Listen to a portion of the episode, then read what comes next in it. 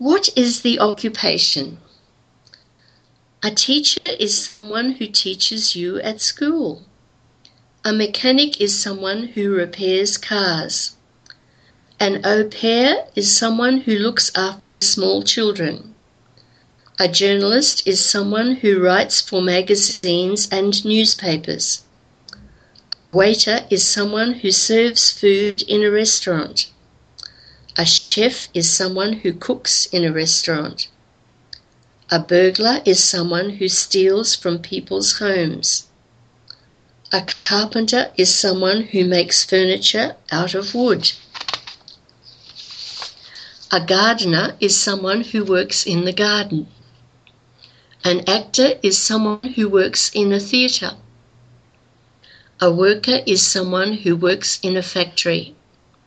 A greengrocer is someone who sells fruit and vegetables.